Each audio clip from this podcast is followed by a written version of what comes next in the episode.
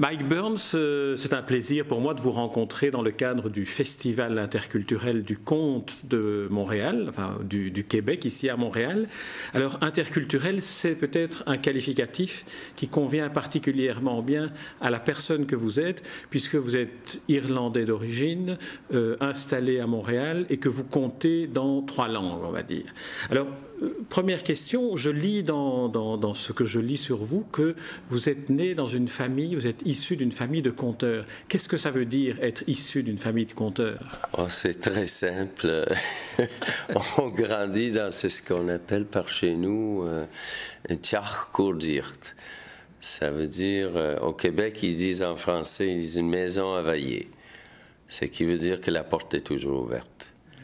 Et puis, euh, le monde, il pousse la porte, puis il arrive avec accordion, puis violon, puis avec chanson, puis danse. Et mon père et ma grand-mère étaient conteurs des channeries. C'est dans la famille depuis toujours. J'ai un cousin, euh, Batty Burns, qui est archi connu dans le milieu du conte en anglais, qui habite en Irlande, mais qui fait surtout du conte euh, un peu dans le diaspora irlandais aux États. Euh, il est. Ben, il est difficile à éviter, quoi. Et, euh, et euh, nous autres, c'est pareil. C'est, moi, je ne sais pas depuis quand, mais ça doit faire quand même multiples générations. Alors, c'était ça. Comme jeune homme, j'ai grandi là-dedans. Il y avait toujours du monde à la maison. d'ailleurs, ma porte à moi, elle est toujours ouverte. je ne la barre jamais. Et si ça sonne à la porte, ça veut dire que c'est un étranger. Parce que les copains, les voisins, ils savent que tu pousses la porte chez moi. Je suis fou. J'habite en plein cœur de Montréal, mais euh, écoute, s'ils veulent rentrer, qu'ils rentrent. Hein. Et j'ai jamais connu autre chose. Fait qu'on présume, jeune homme, que c'est ça que tout le monde connaît un peu. On, on est comme le poisson qui présume que l'eau, c'est le milieu naturel du monde jusqu'à quitter mon village pour aller étudier à Dublin, où je me rends compte qu'il y a un paquet de monde qui n'ont jamais connu euh, ça. Et à ce moment-là, on est devenu sérieux un peu. J'avais compris que peut-être que j'avais du bagage qui était un peu hors du commun, puis que c'était important de le garder. Alors, euh, voilà, c'est un peu ça. L'Irlande est un pays qui est particulièrement marqué comme étant une terre de légende, une terre de contes et de mythes. Alors, d'où ça vient? Est-ce que ça peut venir du fait que c'est une île? Je pense que ça vient de plusieurs choses. Euh, le fait que c'est une île, le fait que c'est vraiment à la marge, euh, le point culminant du voyage vers l'ouest de toute cette énergie euh, indo-européenne. Ça vient aussi, je pense, du fait que étant conquis à multiples reprises. Euh, on a intégré, on a joué avec les légendes et les idées, les dieux et les euh, peuples qui étaient, qui nous précédaient. Alors, euh, il y a ça. Il y a aussi le fait que notre culture a été, la, nobilité a été complètement détruite aux alentours des 1500 et surtout finalement avec Cromwell, 1650 et ainsi de suite qui a fait que c'est ce qui est resté, tout c'est ce qui est resté au monde, était la parole. On les a enlevés toutes, sauf ça. Tu peux pas nous, nous enlever la musique, tu peux pas nous enlever les chansons et tu peux pas nous enlever les contes. Euh, il y a une phrase, qui est dit par un des grands poètes quand Élisabeth euh, la première euh, réussit à vraiment ravir l'Irlande pour la première fois que ça les appartient vraiment. Avant, c'était des tentatives. À Gutsebegnahilan, tu peux les avoir, les îles. À Gomsebegnaravine, parce que c'est moi qui vais avoir les comptes. Mm. Et ça en dit long sur ce qui était valorisé par ces peuples-là aussi. Euh, c'est un peu comme l'étonnement qui se trouvait, si on va à l'autre bout complètement de l'Eurasie, au Japon, et quand les Portugais arrivent, pour trouver des samouraïs qui s'en crissaient carrément et s'en fichaient de, des biens, outre leur sabre. Parce que ce n'était que leur honneur qui comptait. Alors, chez les Celtes, chez les Irlandais, chez nous, c'était. Euh, le, le, qui était parmi les choses les plus importantes. Alors il y a une autre dimension euh, au conte et à l'Irlande, c'est cette langue, le gaélique. On dit euh, mon pays, c'est ma langue. Alors dans le cas de, l'Irlande et dans, et dans, votre cas en particulier, vous comptez aussi en gaélique. Est-ce qu'une langue peut être plus particulièrement propice à véhiculer des contes? Peut-être peut-être. Je sais pas. Tu vois, dans mon pays de nos jours, euh, vous êtes belge dans un pays qui est déchiré un peu par cette histoire de culture et langue actuellement, mais par contre, avec ça, vous nous faites preuve de quelque chose d'extraordinaire. Euh, vivre sans gouvernement pendant 18 mois. Peut-être que les autres pays pourraient vous en prendre comme exemple, mais chez nous, la langue est quand même presque disparue. Euh, moi, je viens d'un de, ces petits coins. Euh, euh, le Gaeltacht de Kiri, tu as le Gaeltacht de Connemara, le Gaeltacht de Donungal, qui sont les trois régions où des petits îlots de résistance, si tu veux, mais c'est surtout parce qu'on était juste euh, perdus. Mais on a par contre pris la langue anglaise et on a fait de nous notre propre variante. Le hiberno-anglais n'est pas l'anglais, quoi. C'est euh, c'est jouissif. Comment est-ce que, quelque part, Joyce, il doit être notre meilleure revanche sur les Anglais? Parce que c'est ce qu'il a fait avec son dernier, avec Finnegan's Wake. C'est ben, quoi, ça fait quand même 70 ans, puis personne ne l'a vraiment lu encore. Et il y a des, jeux de mots euh, qui, sont plurilingues. Euh.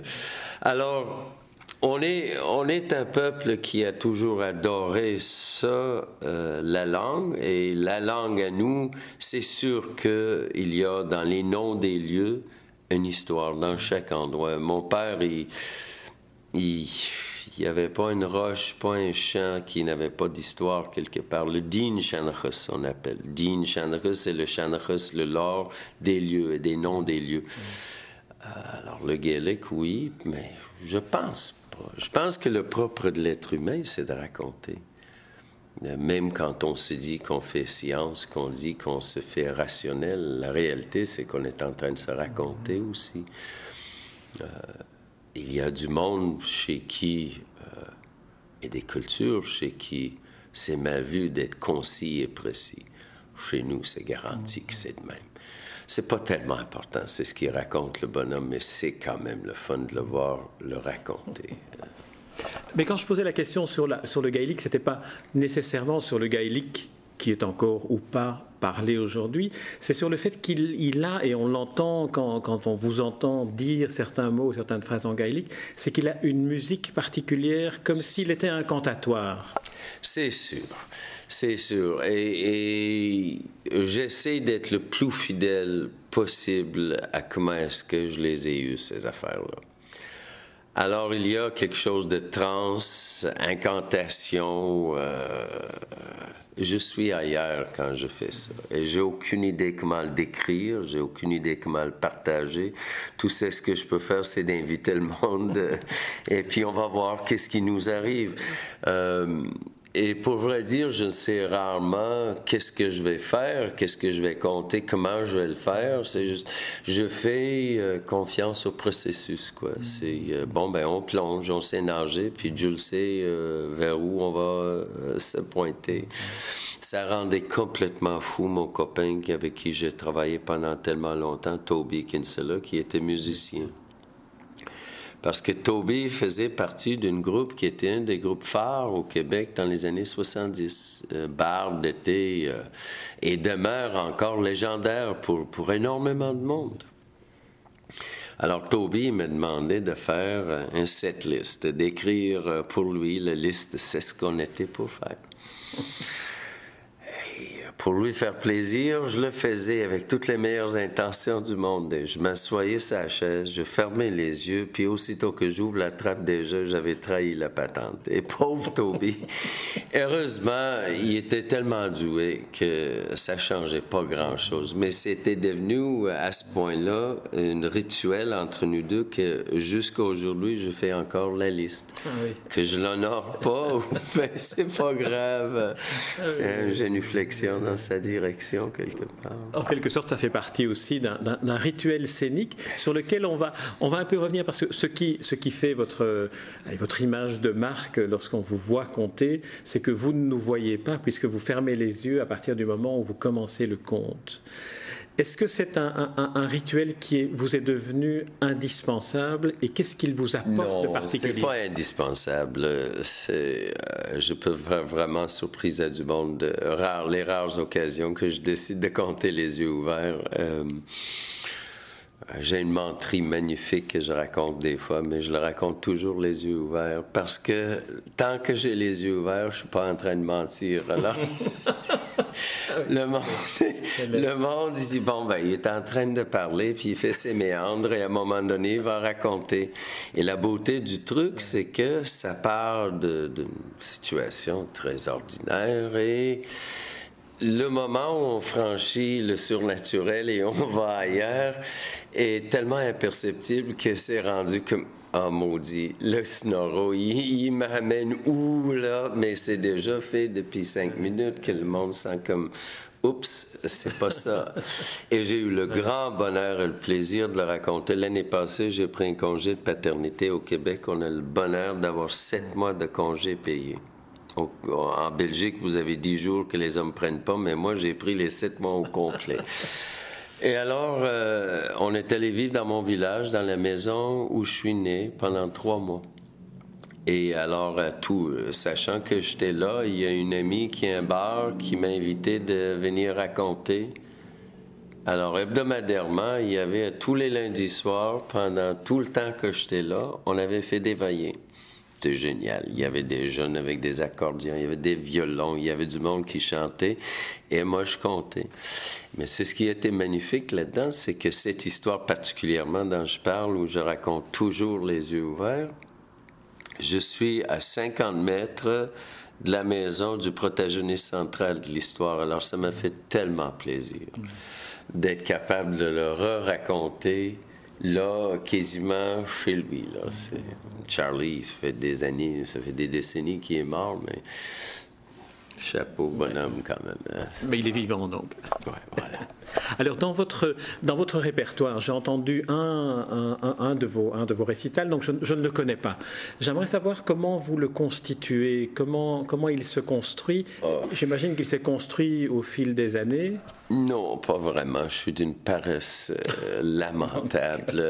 J'ai vraiment tellement pas travaillé ça, ça n'a aucun bon sens. Quand je regarde le monde qui se fait. Là, vous mentez puisque vous avez les yeux ouverts. Non, c'est l'inverse. voilà. Il y a, et, c'est relativement récent, depuis à peu près 2002-2003, un nouveau volet qui est génial, qui m'intrigue, qui me, qui, me, qui, me fait, qui me fait un grand plaisir. Euh, j'ai un copain, ami, Gut Pré, euh, vieux routier du milieu du compte, qui est normand. Et on est des grands amis avec Petronella Van Dyke et Christian Marie-Ponce, euh, les responsables du, festival Les Jours sans compter. Alors on se côtoie, on se frotte depuis des années à bord du whisky au, à côté du, du, foyer. Et mon guide qui m'invite et qui me demande de participer avec lui dans un racontage de quelque chose d'historique de l'Estrie. Euh, les cantons de l'Est est une région particulière au Québec qui est une histoire, un saga de l'arrivée des Écossais de l'île de Lewis dans les 1830. Goethe qui raconte, moi qui raconte en gaélique, en anglais, en français, et Goethe qui raconte un peu. Et tout ça, à ses origines, vient d'un historien qui est un Belge, Jean-Pierre Kesteman, qui est prof de l'histoire à l'Université de Sherbrooke. Mais mon gars, il retourne en, Normandie et le monde qui ont entendu demande Mike, tu peux-tu récidiver? Alors, je récidive et le monde m'entend parler, m'entend conter l'histoire québécoise d'immigration. Alors, en 2006, on me demande de raconter la construction du canal Rideau, qui était à l'époque un tour d'ingénierie énorme pour le 175e anniversaire 2007.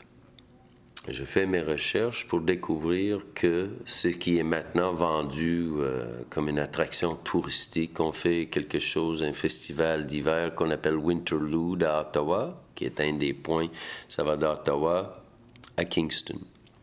Initialement militaire comme objectif, la construction du truc pour éviter la déprédation des Américains contre les bateaux anglais qui montaient vers les Grands Lacs suite à la guerre de 1812 les empires qui euh, ont des petites chicanes. Pour découvrir que sur les 4000 hommes qui ont construit la patente, euh, c'est presque tous des Irlandais, 1000 morts et la moitié des 3000 qui sont vivants grièvement blessés.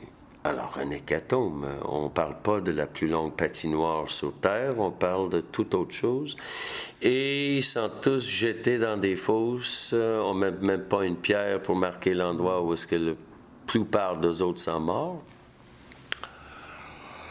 Alors, euh, on fouille, on fouille, on fouille, et je me construis un récit. Euh, pour moi, c'est du territoire où je suis un peu dans l'inconnu. Pour moi, c'est, mais je le fais. Et la première fois que je le raconte, sur les 300 personnes qui sont dans la salle, la moitié, c'est des descendants des survivants. Alors, nous sommes dans un autre territoire. On n'est pas dans le récit traditionnel, on n'est pas dans du folklore, on n'est pas dans des grands sagas des mythes fondateurs. On est, on est dans, dans l'histoire. Assez récent pour moi. En tout cas, c'est ce qui se passe à, 200 ans. Ici, pour Québec, c'est long, mais euh, pour nous, les Européens, c'est pas si long que ça. Pour ensuite récidiver avec une autre, quand ça, c'est un truc qui dure une heure, une heure et demie, quelque chose comme ça, dépendant qu'est-ce que je fais avec, c'est assez modulaire, alors dépendant. Alors, un autre truc ensuite qui, est comme bon, euh, tu vas nous construire une patente sur euh, le peuplement de l'Estrie, qui amène à, un autre saga euh, qui est comme six récits des peuples, entre guillemets, fondateurs de. Parce que c'était une région qui avait aucune population.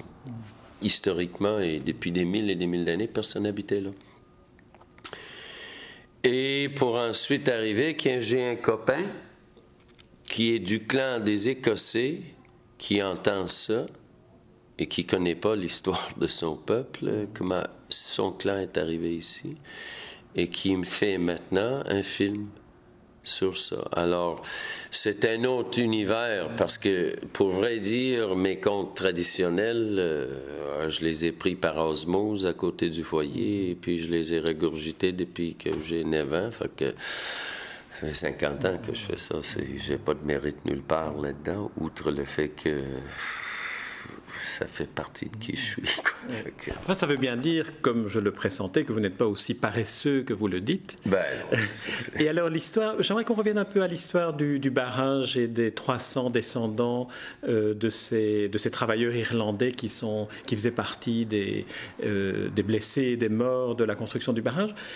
Quel est le sentiment que vous avez éprouvé en découvrant ça, en découvrant que vous parliez finalement, que vous restituiez une histoire à leurs propriétaires c'est énorme pour moi parce qu'il y a à la fois un sens d'injustice. Euh, Par Canada a refusé pendant longtemps de même reconnaître, parce que ça fait partie de. Le, canal Rideau appartient à Parc Canada.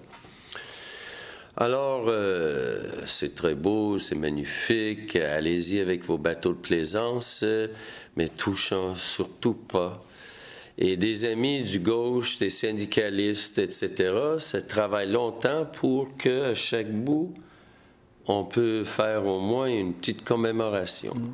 En 2002, ils en font un petit truc à Kingston. Et là, en 2007, ils ont fait autant à Ottawa.